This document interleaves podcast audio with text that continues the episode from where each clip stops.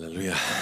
Danke, Heiliger Geist, für deine wunderbare Gegenwart hier in diesem Gottesdienst, in der Anbetung, in all dem, was du hier schon getan hast. Und ich danke, dass du noch nicht fertig bist, dass du hier bist mit deinem Feuer, dass du dein Feuer weiter anzündest, schürst und äh, dass sich dein Feuer weiter ausbreitet. Halleluja. Amen. Ja, ich möchte starten mit einem Wort aus ähm, dem dritten Mose, Kapitel 6. Und da lesen wir im Vers 5, aber das Feuer auf dem Altar soll auf dem aber das Feuer auf dem Altar soll auf ihm brennend erhalten werden.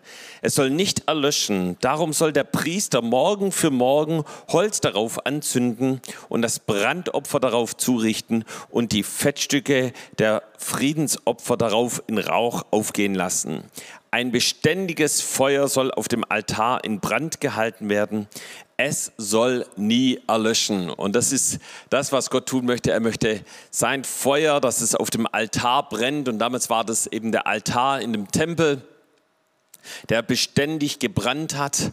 Und heute ist es das Feuer in unserem Herzen, das Feuer des Heiligen Geistes in deinem, meinem Herzen. Gott möchte, dass es nie erlischt, ja, sondern dass es kräftig brennt.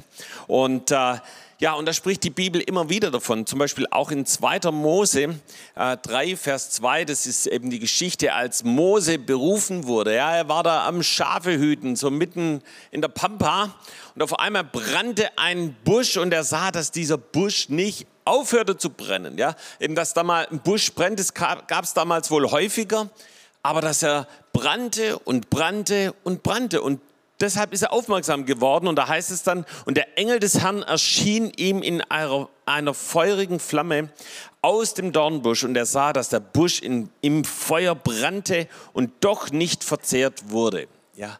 Und ihr Lieben, das ist das, was Gott möchte, dass wir zu diesem lebendigen Feuer kommen, zu diesem unaufhörlichen Feuer, das beständig brennt. Und das ist der Heilige Geist in uns und das ist auch absolut wichtig. Das haben wir auch auf dem Gemeinderetreat gehört. Wir wurden davon davor gewarnt, dass eben man nicht im Geist anfangen soll, also im Feuer des Heiligen Geistes anfängt und das dann irgendwann mal erlöscht.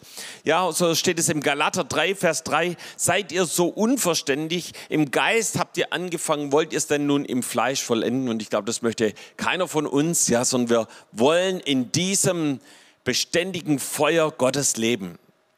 Und äh, ja, Jesus selber spricht auch von diesem Feuer. Ja, und man merkt, er ist richtig äh, ja, er ist in einer richtigen Erwartung, dass dieses Feuer auf die Erde kommt, dass dieses Feuer zu jedem einzelnen Menschen kommt. So steht es in Matthäus 3, Vers 11. Ich taufe euch mit Wasser zur Buße, so sagt Johannes, aber der nach mir kommt, ist stärker als ich und ich bin nicht wert, ihm die Schuhe zu tragen. Und der wird euch mit dem Heiligen Geist und mit Feuer taufen. Davon haben wir auch am, am Wochenende gehört, ja, dass Gott seinen Heiligen Geist gibt, aber genauso dieses Brennen, dieses Feuer. Ja. Und ihr Lieben, dieses Feuer kam, ja, und davon lesen wir im Wort Gottes in der Bibel, in der Apostelgeschichte an, im Kapitel 2 an Pfingsten, kam dieses Feuer auf jeden Einzelnen. Ja, und jeder wurde ergriffen von diesem Feuer. Und das veränderte jeden. Ja, egal ob das an Petrus, an Johannes oder wie auch die, die Apostel und die Jünger dort im Obergemach hießen. Und sie fingen an, Zeugnis zu geben. Sie fingen an zu predigen. Sie fingen an, mutig zu sein. Sie fingen an, eben das zu tun, dass sich das Reich Gottes etabliert. Und nicht nur eben die ersten, die da an Pfingsten mit dabei waren. Später lesen wir von Paulus, der genauso das Feuer Gottes empfing und er das Evangelium rausgetragen hat in, die, in den ganzen Mittelmeerraum. Und ihr Leben, das war nicht einfach immer nur eine nice Sache und viel Erfolg, sondern das war oft geprägt von Verfolgung, von Not, von Auseinandersetzungen aber nichts konnte dieses Feuer erlischen. Ja, nichts konnte dieses Feuer ähm, verhindern, sondern es breitete sich weiter aus. Bis dahin, als Paulus im Gefängnis war, brannte er immer noch und schrieb viele, viele Briefe an die entsprechenden Gemeinden. Und ihr Lieben, das möchte der Heilgeist bei dir und bei mir tun. Er möchte, dass dieses Feuer stärker wird. Er möchte dieses Feuer anzünden, da wo es noch nicht brennt. Und er möchte dich äh, wirklich on fire setzen. Und am besten passiert es da, wo wir uns wirklich ganz äh, ausliefern. Ja, so auf diesem Altar, von dem ich hier am Anfang erzählt habe, ja, da wurden immer Opfer geopfert, ja. Und das bedeutet eine, eine Hingabe an Jesus, dass ich bereit bin äh, zu sagen, Heiliger Geist, ich gebe mich dir ganz hin. Du kannst mit meinem Leben das tun, was du möchtest, ja. Ich möchte, dass du mich gebrauchst. Ich möchte, dass du durch mich wirkst. Ich möchte, dass dein Reich etabliert wird. Der Heilige Geist möchte dich ganz in Besitz nehmen. Und das ist der Ort, ja, wo das Feuer Gottes brennt. Ja, wir haben in unserem Wochenende auch davon gehört, dass es eben Generationen gibt und was in den einzelnen Generationen passiert. Und ich habe gedacht, hey, komm, ich möchte heute mal das weitergeben, was in meinem Leben in den letzten paar Generat äh, Dekaden hier passiert ist. Und ich fange an, von Anfang an und äh, möchte einfach auch davon erzählen, was das Feuer Gottes angezündet hat, wie du die erste Liebe zu Jesus erhalten kannst, wie das Feuer schüren kannst. Ja, und die erste Dekade, also nagel mich nicht auf die zehn Jahre fest, sondern ich habe es mal so die äh, von 0 bis 17 äh, überschrieben, die Dekade des vom Hörensagen. Ja, ich weiß nicht, ob du das schon mal gehört hast. Hiob spricht davon in Hiob 42, Vers 5. Ich hatte von dir nur vom Hörensagen vernommen, aber nun hat mein Auge dich gesehen. Das heißt, Hiob wusste viel über Gott, ja, aber er ist ihm noch nie wirklich begegnet, bis eben zu diesem Zeitpunkt. Und so ging es mir in den ersten Jahren meines Lebens. Ja, ich bin so dankbar für meine Großmutter. Wir haben sie alle Mutti genannt. Und äh, sie war dafür zuständig, von meinen Eltern aus mich zu erziehen. Und, äh, und das tat sie auch von ganzem Herzen, mich im, im, mit der Bibel, mit Gebet und Lobpreis zu erziehen. Sie persönlich, sie liebte Jesus über alles obwohl sie wirklich in ihrem Leben durch wirklich absolut schwierige Zeiten von Flucht, von Hunger, von Armut bis hin zur Vergewaltigung durchging. Ja. Aber aus ihrem Mund, da kam nur Ermutigung, da kam Glaube, da kam Dankbarkeit, ja, äh, da kam Freude. Und äh, sie ist, kann mich noch an, erinnern, wie sie äh, im hohen Alter noch durchs Dorf gegangen ist und Traktate verteilt hat, das Evangelium weitergegeben hat. Und äh, in den letzten Jahren sagte sie immer wieder, mein Jesus, der wartet schon auf mich. Ja. Und äh, ich bin so dankbar, dass Gudula sie auch noch kennenlernen konnte.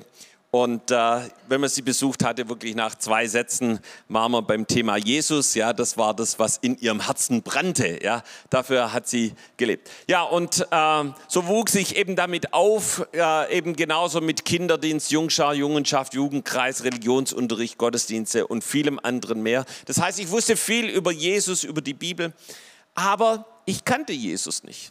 Ich war ihm nie persönlich begegnet. Es war für mich mehr so die Bibel, so ein moralischer Katalog von Vorschriften, ja, die in mir meistens irgendwie Frust erzeugten. Ja. Also nach dem Motto, halte ich sie ein, verpasse ich was, halte ich sie nicht ein, habe ich ein schlechtes Gewissen. Ja. Und so gab es viele Situationen, ja, ich kann mich so an eine Sache erinnern, so ein Dorffest. Und äh, sagte, sagte meiner Mutti, ja, da will ich hin. Und sie sagte, Guido, bevor du da hingehst, frag Jesus, ob er mit dir dorthin geht. Ja. Und, ähm, und ich wusste eben, wenn ich nicht hingehe, dann äh, denke ich, ich verpasse was und, ähm, und so weiter. Ja, also es war wirklich so ein, so ein Leben letztendlich in Religiosität, nicht in einer Beziehung zu Jesus, also ein Leben ohne dem Feuer Gottes in meinem Leben. Und dann kommen wir jetzt zur zweiten Dekade, die ähm, beziffere ich so von 17 bis 21, äh, habe sie überschrieben mit Initialzündung der Bekehrung, ja, wo das Feuer Gottes in mein Leben kam und äh, ja, Jesus sehnt sich danach, das Feuer Gottes in deinem Leben anzuzünden, da wo es noch nicht brennt oder das zu verstärken. So lesen wir in Lukas 12, Vers 49, ich bin gekommen, ein Feuer anzuzünden auf Erden. Was wollte ich lieber, als dass es schon brennte? Das heißt, Jesus möchte, dass das Feuer Gottes in deinem Leben brennt. Komm, sag das mal zu deinem Nachbarn. Jesus möchte, dass das Feuer Gottes in deinem Leben brennt. Yes? Und so war das dann hier in einer Evangelisation in Tübingen im März 1988. Ja, habe ich mein Leben Jesus gegeben. Ich hörte richtig, wie Jesus an meine Herzenstür pocht und sagt, Guido, ich möchte zu dir, ich möchte dein, äh, möchte ein ganzes Leben haben. Und ich möchte deine Schuld vergeben. Ich möchte all das wegnehmen, was dich bisher von mir getrennt hat. Und so meldete ich mich und äh, der Pastor betete für mich und ich erlebte, wie Jesus in mein Herz hineinkommt und wie er mir vergeben hat und wie er mein Leben neu gemacht hat. Und das war das erste Mal, dass ich Jesus wirklich persönlich erlebt habe. Aber dann ging es weiter. So, ich hörte von Jobst über Lebensbereinigung, Lebensbeichte, von Wiedergutmachung, dass wir wirklich unser Leben mit Gott in Ordnung bringen mussten. Und ich wusste, ey, das, Guido, das betrifft dich. Da ist Schuld und Sünde in deinem Leben. Das sind Dinge, die du wieder gut machen musst. Und so habe ich mich mit Jobs getroffen und habe meine Sünde bekannt. Ja. Und das war wie eine Befreiung von einer riesigen Last, von der ich gar nichts wusste, dass ich die mit mir rumschleppe. Und dann wollte ich noch wissen, wie ist das mit dem Heiligen Geist? Und ich fragte Jobs, kannst du mir das mal erklären? So lehrte er mich über den Heiligen Geist, über die Taufe mit dem Heiligen Geist, über das Sprachengebet und betete für mich. Und ich lud den Heiligen Geist ein und preiste dem Herrn. Ich erlebte die, die Taufe, die Fülle des Heiligen Geistes. Ich fing an, in Sprachen zu beten, auch wenn es nur ganz zaghaft war. Aber es, es war, dass der Heilige Geist in mein Leben hineinkommt. Das Feuer wurde angezündet. Und das wünsche ich jedem Einzelnen hier, auch jedem, der von zu Hause aus zuschaut, dass das Feuer Gottes in deinem Herzen brennt. Und das verändert dich total. Ja, auf einmal sind nicht mehr die Dinge, die bisher wichtig waren, für dich interessant, sondern du hast, bekommst eine Reich Gottes Perspektive. Du möchtest, dass das Reich Gottes gebaut wird. Du möchtest, dass andere angezündet werden mit diesem Feuer.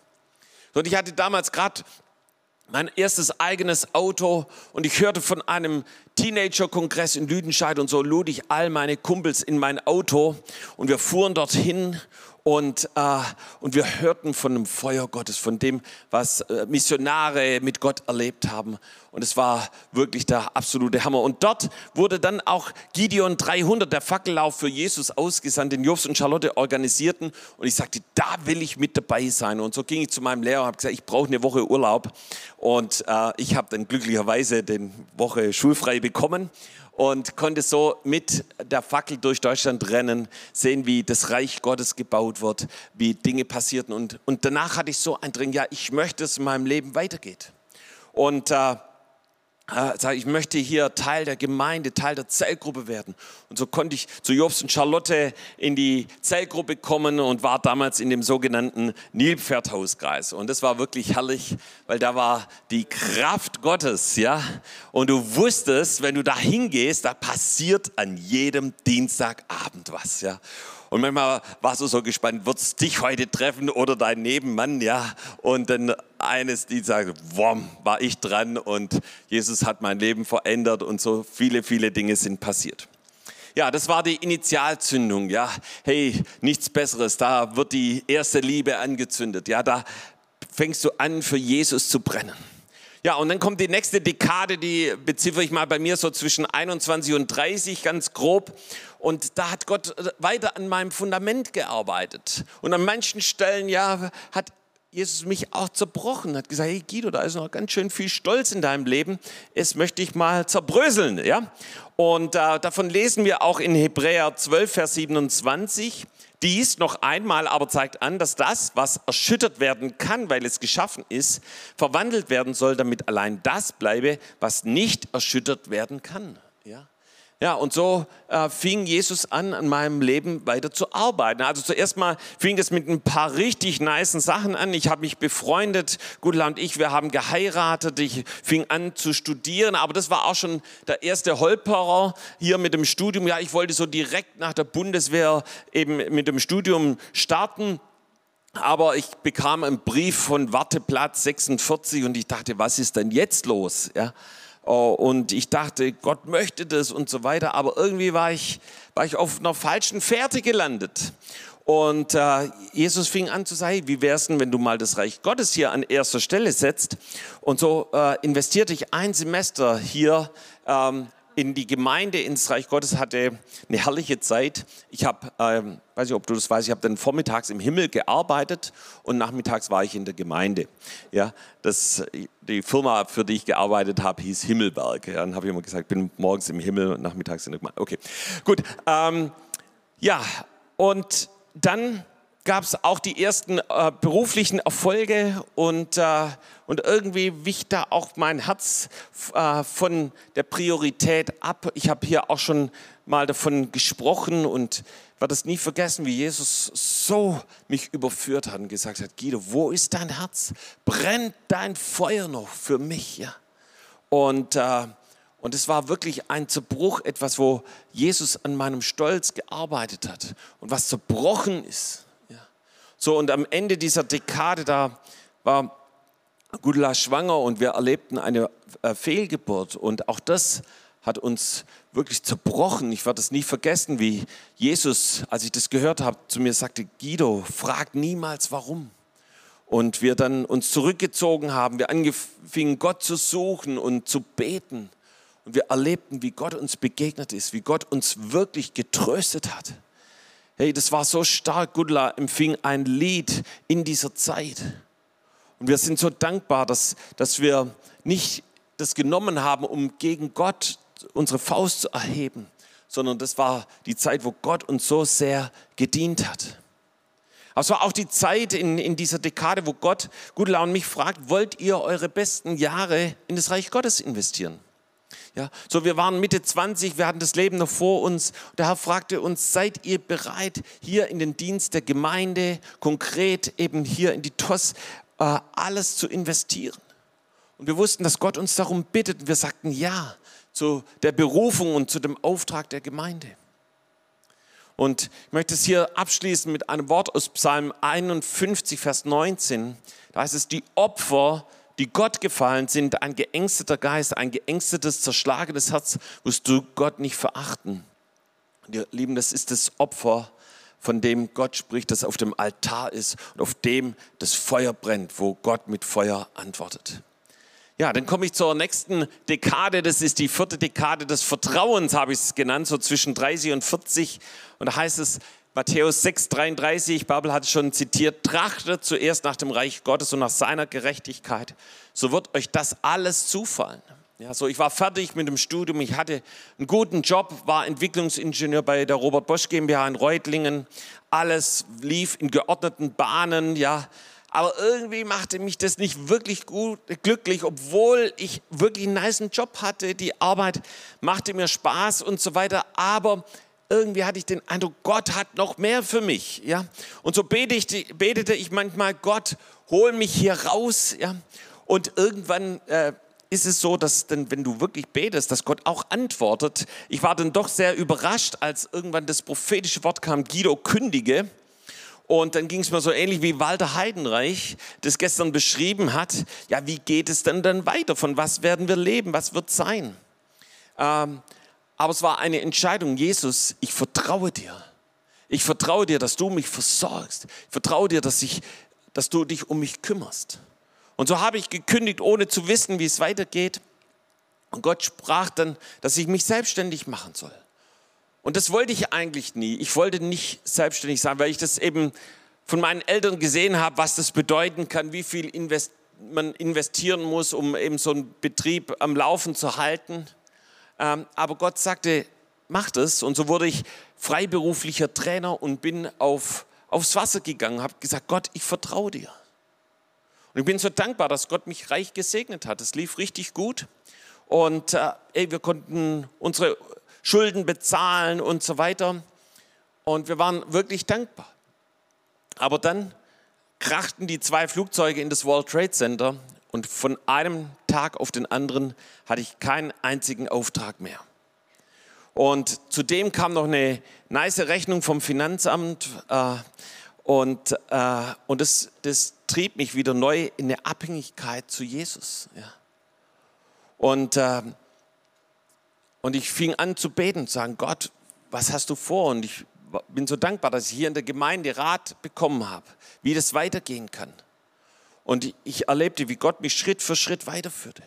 Aber es war auch eine Zeit, wo Gott mich herausgefordert hat, auf sein Wort zu vertrauen, auch wenn die Umstände ganz anders sind. Ich weiß nicht, ob das schon mal jemand erlebt hat, ja, dass seine Umstände was ganz anderes wiedergeben, als was das Wort Gottes sagt. Und so fing ich an zu beten Sagen, danke Jesus, dass du mich gesegnet hast, dass du mich wohlständig gemacht hast, dass du die Fenster des Himmels über mir öffnest, dass du äh, allen Mangel nach dem Reichtum deiner Herrlichkeit äh, ausfüllst. Und in mir meine Seele, die schrie, nein, Guido, hör auf. Ja. Aber mein Geist sagte, hey, mach weiter. Und so haben wir überwunden und haben erlebt, wie Gott neu die Türen geöffnet hat, neu versorgt hat, neu gesegnet hat. Ja. Und äh, ja, das ist, wenn wir Gott vertrauen.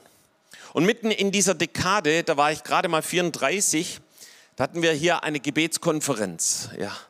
Und, äh, und diese Konferenz veränderte mein Leben absolut, weil ich eine Entscheidung getroffen habe, Gott wirklich zu suchen, drei Stunden extra in der Woche, also nicht nur meine persönlichen Andachten, wie ich es eben so hatte, sondern wirklich nochmal eine extra Zeit Gott zu geben weil ich so viel gehört habe, dass Gebet so eine Power hat und das Gebet was bewirkt und da sprechen ja viele, viele Menschen drüber, ja, und sogar die Bibel und dachte ich, okay, ja, hast Elektronik studiert, ist sowas wie Physik, ja, äh, machst du mal einen Versuch. Und ähm, habe mir dann so Listen ausgedruckt, weil ich weiß nicht, ob du schon mal drei Stunden gebetet hast, es kann recht lange werden. Und, äh, und fing an, in die Fürbitte zu gehen, für einzelne Menschen zu beten. Und auf einmal kam Gott in mein Zimmer ist mir wirklich so dermaßen begegnet, äh, dass es mich wirklich verändert hat. Und so ging das dann Woche für Woche weiter. Und äh, ich habe hier ein Wort dazu aus Hiob 42, Vers 10. Und der Herr wandte das Geschick Hiobs, als er für seine Freunde Fürbitte tat. Und der Herr gab Hiob doppelt so viel, wie er gehabt hatte. Und ich habe auch den Segen Gottes in dieser Zeit erlebt. Ich habe erlebt, wie Gott anfing, mich zu gebrauchen in der Gemeinde, Gebetsabende zu predigen, Dinge zu leiten. Und parallel wurde ich beruflich so richtig erfolgreich. Ich habe Projekte bekommen, von denen ich davor nur geträumt habe. Und habe erlebt, wie Gott mich versorgt hat. Und aber in der Zeit habe ich auch eins gelernt, eben Kingdom First. Trachte zuerst nach dem Reich Gottes. Ich, Gott, ich vertraue dir.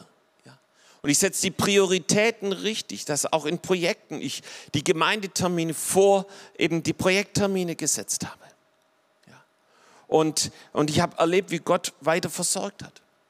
Aber Gott war noch nicht fertig und äh, zwei Jahre später hat Gott mich in den vollzeitigen Dienst gerufen.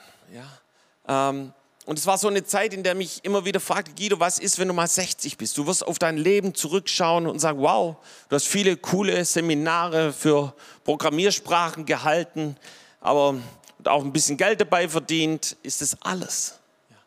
Und ich habe innerlich gedacht, nee, ich möchte Frucht für die Ewigkeit bringen, ich möchte dabei sein, wenn das Reich Gottes gebaut hat.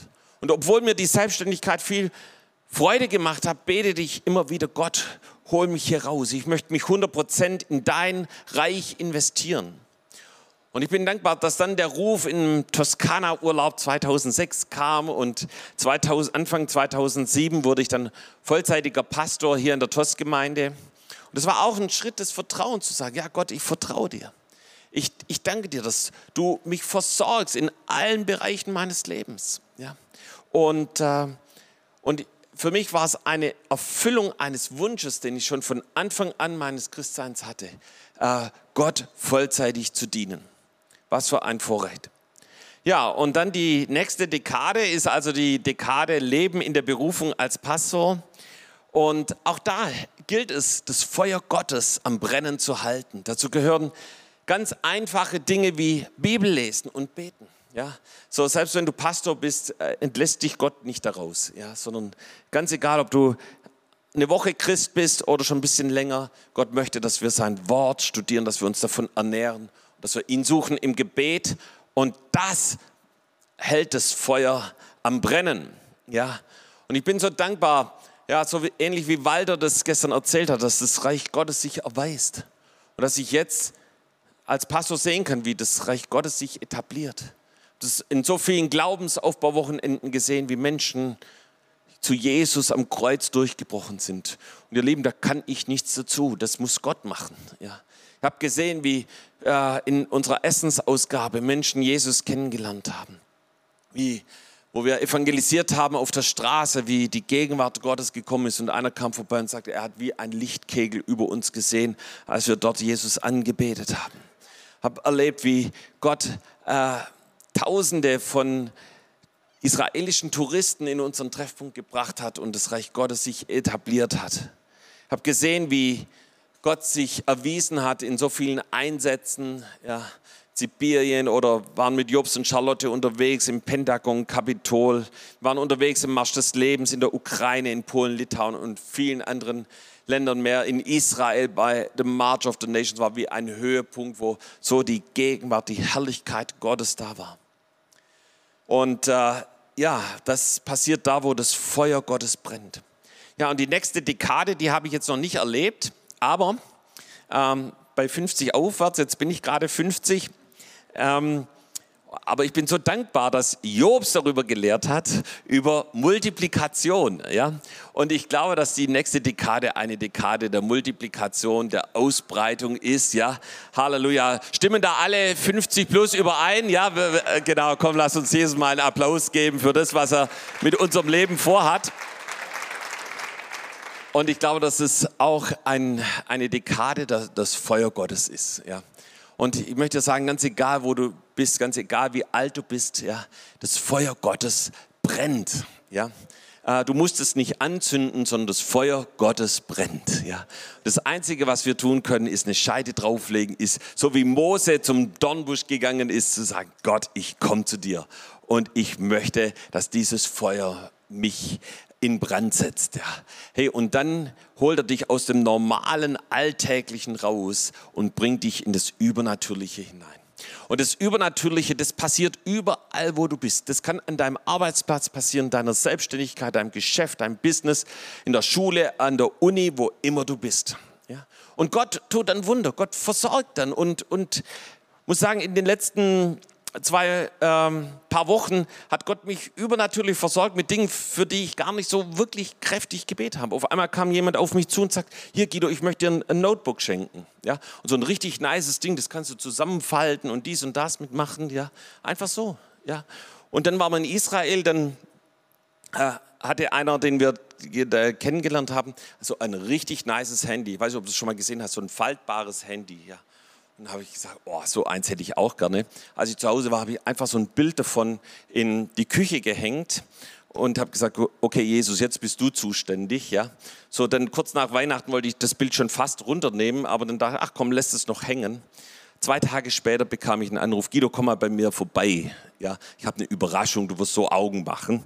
Und dann kam ich dorthin und siehe da, ein niegelnagelneues, faltbares Handy. Ja, hier ist es. Ja, also äh, ich bin halt doch noch ein bisschen technisch be begeistert. Ja, äh, es geht nicht jedem so. Aber Gott versorgt über die Maßen. Ja, und es passiert da, wo wir im Feuer Gottes leben.